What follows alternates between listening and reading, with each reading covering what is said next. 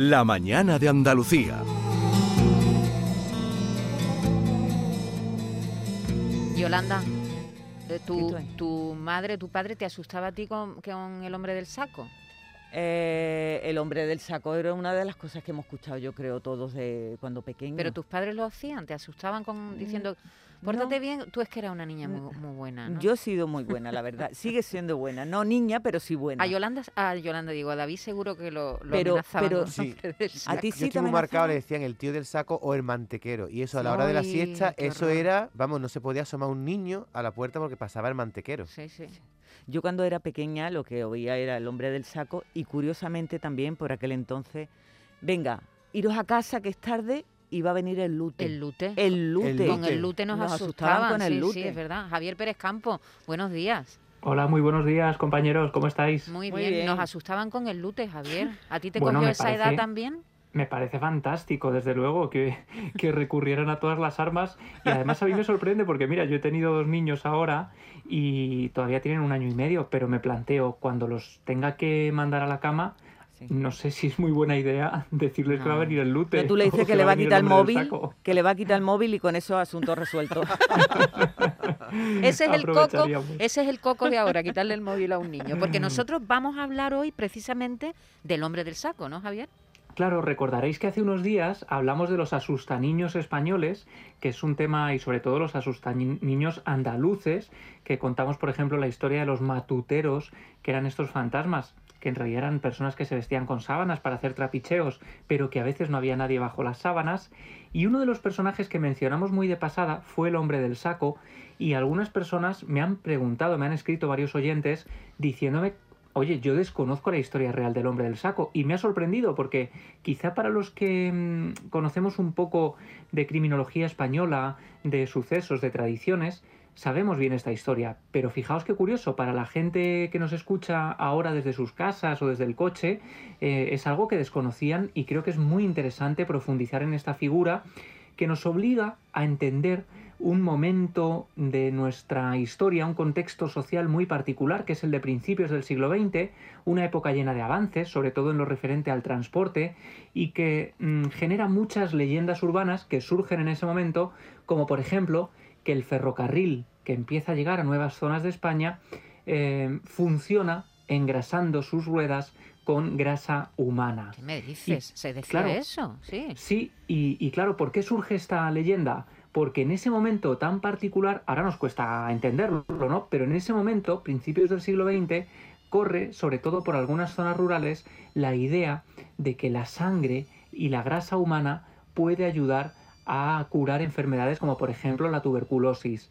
Y eso hace que en algunas poblaciones, en Andalucía por ejemplo, hay varios casos, y ahora contaremos algunos, donde se secuestra a niños para matarlos, para sacar su sangre, para sacar su grasa, el unto, y dárselo a personas enfermas para intentar sanarles. Y fijaos que, mm, que- que terrible, ¿no? Y qué tremendo, porque muchas de estas personas iban con un saco y dentro de ese saco es donde raptaban a los niños. Claro, esa idea que nos han hecho, por lo menos yo recuerdo a mí, me contaban esa historia del hombre del saco que venía y secuestraba a los niños y tú tenías que estar muy pendiente de tus padres y no separarte mucho de ellos, por ejemplo, cuando ibas a la compra, porque venía ese hombre con el saco y te llevaba, ¿no? Bueno, pues desgraciadamente en Andalucía tenemos varias historias de hombres del saco. Por ejemplo, en 1913, eh, el niño Manolito Sánchez, de 9 años, aparece muerto en unos cañaverales junto a la tapia de una eh, ferretería en Málaga. Cuando llegan las autoridades les llama mucho la atención que el cuerpo no tenía prácticamente ni una gota de sangre, se la habían extraído perfectamente y empiezan a investigar qué ha sucedido y al final llegan a dar con unos rateros que han mm, raptado al pequeño, lo han asesinado y han llevado su sangre a alguien eh, de alta sociedad. En un primer momento no se sabe muy bien a qué y con el tiempo, aunque no se ha podido demostrar, se señaló a un torero, a Gómez Brailey, que había fallecido después, unos meses después de la muerte de Manolito, por tuberculosis. Claro, ¿qué sucede? En Málaga, muchos periodistas y muchas personas mmm, sienten que están despertándose viejos fantasmas. Parece que el hombre del saco ha regresado. ¿Por qué? Porque ya se había hablado de un crimen similar, de un niño eh, al que habían raptado, al que habían sacado la sangre y que había sucedido en la Sierra de Almería en este caso. Ese hombre se llamó el Sacamantecas de Gádor y su crimen, el crimen que perpetró, se llevó a cabo en 1910, solo tres años antes del asesinato de Manolito Sánchez, este niño de nueve años. En el caso de Almería, eh, tenemos que viajar a 1910, como digo, un hombre llamado Francisco Ortega acude a una curandera aquejado por tuberculosis. Esta mujer se llama Agustina Rodríguez y ella dice, ya tiene fama, de saber utilizar las eh, plantas, sustancias animales, sustancias vegetales para sanar de manera tradicional. Un conocimiento, dice ella, que es prácticamente infalible y que llega ya donde los médicos no llegan, porque también en, esas, en ese momento, 1910, zonas rurales muy, muy apartadas, ¿no? muy aisladas, a veces el médico no llegaba de manera habitual y estaban estos curanderos que eh, sanaban determinadas cosas, ¿no? ¿Qué sucede? Que Francisco, este testigo nuestro, Francisco Ortega, que tiene tuberculosis, llega a esta curandera y ella, después de explorarle, le dice que solo tiene una posibilidad de salvarse, beber la sangre de un niño sano y robusto, pero debe beberla aún caliente, nada más brotar del cuerpo, y después, dice esta mujer, tendrá que ponerse las mantecas del niño en el pecho como un cataplasma. Esto es muy impactante, fijaos, porque tenemos el sumario de la época, que es donde se describen todos los datos de la investigación y donde cuenta, por ejemplo, a mí este detalle me llama mucho la atención, que Francisco se plantea el debate moral de si su vida vale más que la vida de un niño. Esto es muy duro, porque lo único que aterra a Francisco, dice el sumario, es el castigo de Dios, no el hecho de quitarle la vida a un niño. El castigo divino, ¿no? Bueno, hay un, hay un periodista, hay un periodista, Javier, que eh, un periodista de suceso, escritor, eh, director del podcast El Señor de los Crímenes, que eh, llegó a viajar hasta Gádor, ¿verdad?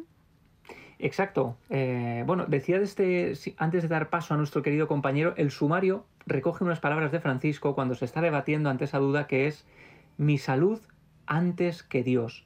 Y para saber qué sucede entonces, hablamos efectivamente, conectamos ya con eh, mi querido compañero Paco Pérez Caballero, es periodista de sucesos, director de ese podcast maravilloso que se puede escuchar en Evox, El Señor de los Crímenes, que viajó hasta Gador y que nos va a contar un poco cómo fue su investigación y qué sucedió después. Hola Paco, buenos días. Buenos días, queridos compañeros. Eh, muy interesado aquí escuchando a Javi y a todos vosotros. Pues sí, la verdad es que es un asunto que yo trataba hace poco además en el podcast y que me parece fundamental porque efectivamente a todos los que tenemos ya una edad nos hablaron de este hombre del saco y ahora que estamos en una sociedad un poco idiota, eh, perdonadme la, expresión, pero es así, ¿no? Parece que a estos niños que son más inteligentes que nunca, a nuestros hijos, pues si les dices cualquier cosa se traumatizan, ¿no? Saben más que nosotros 300 veces y sin embargo pues no les vayas a asustar. Y esta historia del hombre del saco real que estáis contando, efectivamente reactivó esa leyenda del hombre del saco que nos ha ayudado a todos, a siempre, a proteger a nuestros hijos. Ya sabéis que hace muy poquito hemos tenido una noticia terrible en Lardero, donde un hombre del saco moderno se ha llevado a un niño. Esto sigue ocurriendo, con lo cual es muy importante saber esto, lo que le pasó al Moruno. Eh, estabais ahí dejando la tensión máxima sobre si realmente se curó, ¿no? Es lo que todo el mundo se estaría preguntando, ¿no? ¿Se curó el moruno? Pues no, porque efectivamente de nada sirve beber la sangre de un niño ni de aplicarse las mantecas, pero es verdad que eh, a finales del siglo XIX y principios ya del siglo XX había muchas personas que creían que sí, que a través de la juventud, a través de beber, de beber esa sangre humana eh, recién salida de un cuerpo, pues podrían curarse enfermedades que entonces eran letales como la tuberculosis. Paco, ¿se descubrió, la, justicia eh, eh, descubrió lo que pasó con, el, con el asesinato de este niño?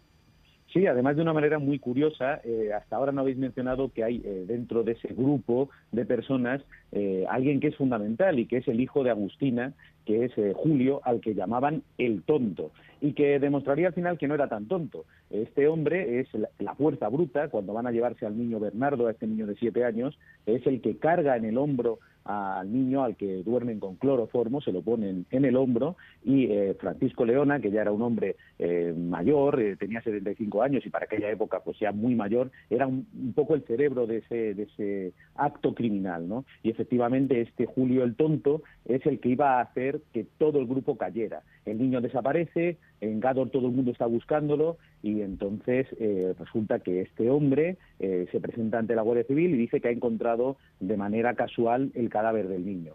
Lo que había ocurrido en realidad es que Agustina y Francisco Leona le habían regateado unas monedas que le habían prometido pues, por haber hecho esta tropelía de llevarse al niño y él pues se había presentado ante la Guardia Civil y hizo caer a todo el grupo. Bueno, se pidieron penas de muerte para todos, eh, no solo para estos tres, sino para otros otros personajes que estaban próximos al grupo, familiares que se pensaba que tenían que haber eh, participado de alguna manera en estos actos, pero finalmente eh, se fueron dirimiendo esas responsabilidades, se condenó a muerte a Francisco Leona, a Agustina y a Julio el Tonto, pero Francisco Leona se murió en la cárcel, eh, causando una gran desazón eh, a todo el mundo porque decía, este hombre que ha hecho esto tan terrible, pues no ha tenido que pagar eh, realmente con la pena de muerte. Paco, ¿y esto en Gador se conoce esta historia? ¿La gente tiene memoria todavía de lo que pasó? Bueno, claro, decíais que yo había estado allí y fue una experiencia... ¿En qué año estuviste?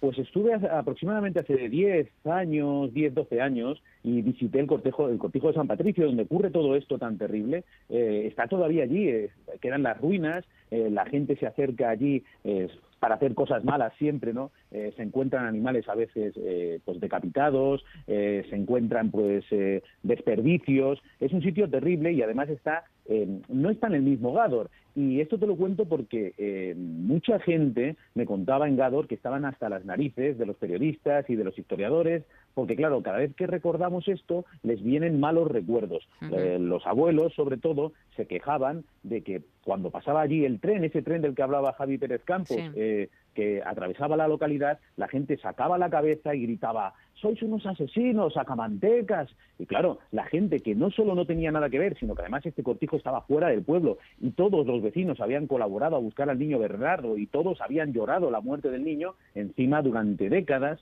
tuvieron que soportar esta estupidez ¿no? de mucha gente de culpar a un pueblo de lo que ocurre. ¿no? Por desgracia, el hombre de saco actuó aquí, pero actúa en muchos puntos de nuestro país todavía hoy. Lo que pasa es que ya no utilizan un saco, porque ahora llamaría mucho la atención un hombre con un saco, ¿no? Ahora se los llevan en el maletero del coche o simplemente con engaños se les llevan a los niños de, de, la mano, ¿no? Sí, efectivamente. Como tú bien decías, Paco, siguen existiendo hombres del saco y por eso los cuentos infantiles y estas historias que son reales, en este caso estamos hablando de una historia real, sirven para asustar a los niños y que los niños también tengan un cierto, una cierta prevención para irse con una persona desconocida, ¿no? Para eso sirven, ¿no?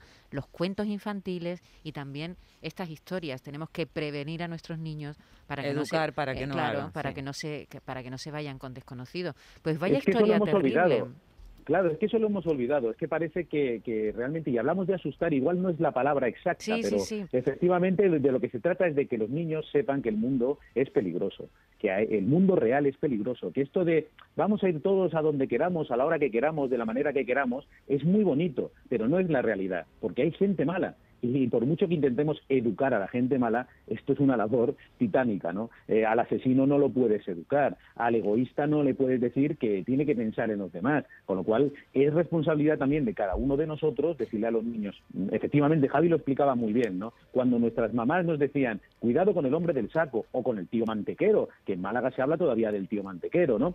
Eh, ten cuidado porque es que hay gente mala que te puede meter en un saco y llevarte, ¿no? Pues tú eh, ya tenías tu precaución de estar cerca de tus papás, ¿no? que son al final los que te pueden proteger. Así que yo creo que esa utilidad se puede recuperar y yo siempre recomiendo, por supuesto yo a mis hijos les he hablado del hombre del saco y, recomiendo a todo el mundo que lo haga porque no solo no se asustan, ya estos niños no se asustan por nada, sino que además encuentran una manera de, de, estar próximos a sus papás, de ver que hay un peligro, de la misma manera que les dices que cuidado al cruzar, que puede venir un coche y atropellarles, ¿no? Esto no es asustarles, es decirles lo que hay. Muy bien, pues Paco Pérez Caballero, un placer, muchas gracias por habernos atendido esta mañana. A vosotros. Muchas gracias, Paco. Y, Javier, pues nos oímos la semana que viene. Vaya historia truculenta y terrible, ¿eh? que suena efectivamente, suena efectivamente al pasado, pero como bien nos mm. recordaba Paco, siguen existiendo hombres del saco. Siempre nos sorprende, Javier. El hombre del saco al final es una figura que va evolucionando. Antes mm. estaba también el coco y hay otros tantos personajes que siempre han estado ahí, que representan el mal. Y qué interesante lo que contaba Paco de ese cortijo mm. donde se produjo el crimen y que de alguna manera es un poco talismán, un imán para determinadas cosas un tanto oscuras, ¿no? La semana pasada hablábamos del cortijo Los Galindos, resulta que el lugar existe y la semana que viene, si queréis, vamos a contar algunas cosas que nos llegaron por correo y por notas de voz de gente que Mm, es familia de trabajadores del lugar y que nos han dado unas claves impresionantes. Nos llamaron, efectivamente, nos dejaron mensajes y nos llamaron personas, eh, estaban oyendo el programa, personas que están directamente relacionados, que son eh, sucesores ¿no? de, las personas directamente implicadas. Pues tanto a Javier Pérez Campo, un abrazo Javier como a Paco Pérez Caballero. Muchas gracias. Hasta la semana que viene. Compañeros. Adiós, adiós. Chao.